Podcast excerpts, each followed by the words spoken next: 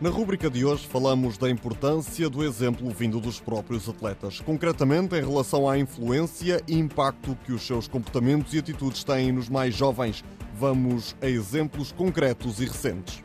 O fim de semana de handball de 9 e 10 de setembro em Espanha ficou marcado por um facto raro. O Barcelona não venceu. Na visita ao campo do Bidazo Irún, registou-se um empate a 26 golos. Mas mais do que a estranheza do Barcelona não ter ganho, aquilo que deu que falar no país vizinho foi a forma como o jogo terminou com um golo anulado aos Blaugrana nos últimos segundos da partida. Os árbitros começaram por validar o golo, mas a decisão foi revertida após consulta aos oficiais de mesa, lançando então a polémica. Porém, no dia seguinte, Dicamem, o autor do golo que foi anulado, veio a público pedir que se terminassem as discussões em torno do lance. Com grande classe, o francês, que é considerado um dos melhores jogadores do mundo, admitiu que ao ver as imagens, a decisão de anular o golo foi correta, aproveitando ainda para elogiar o ambiente que se viveu no pavilhão do adversário, num gesto que lhe valeu muitos elogios.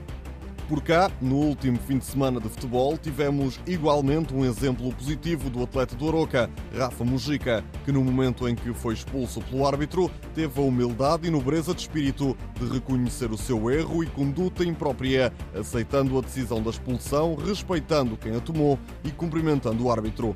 Com a afirmação do desporto, a sua importância e visibilidade na sociedade, os atletas, de forma consciente ou inconsciente, assumem um papel de modelos e têm o poder de influenciar os seus admiradores de forma positiva ou negativa.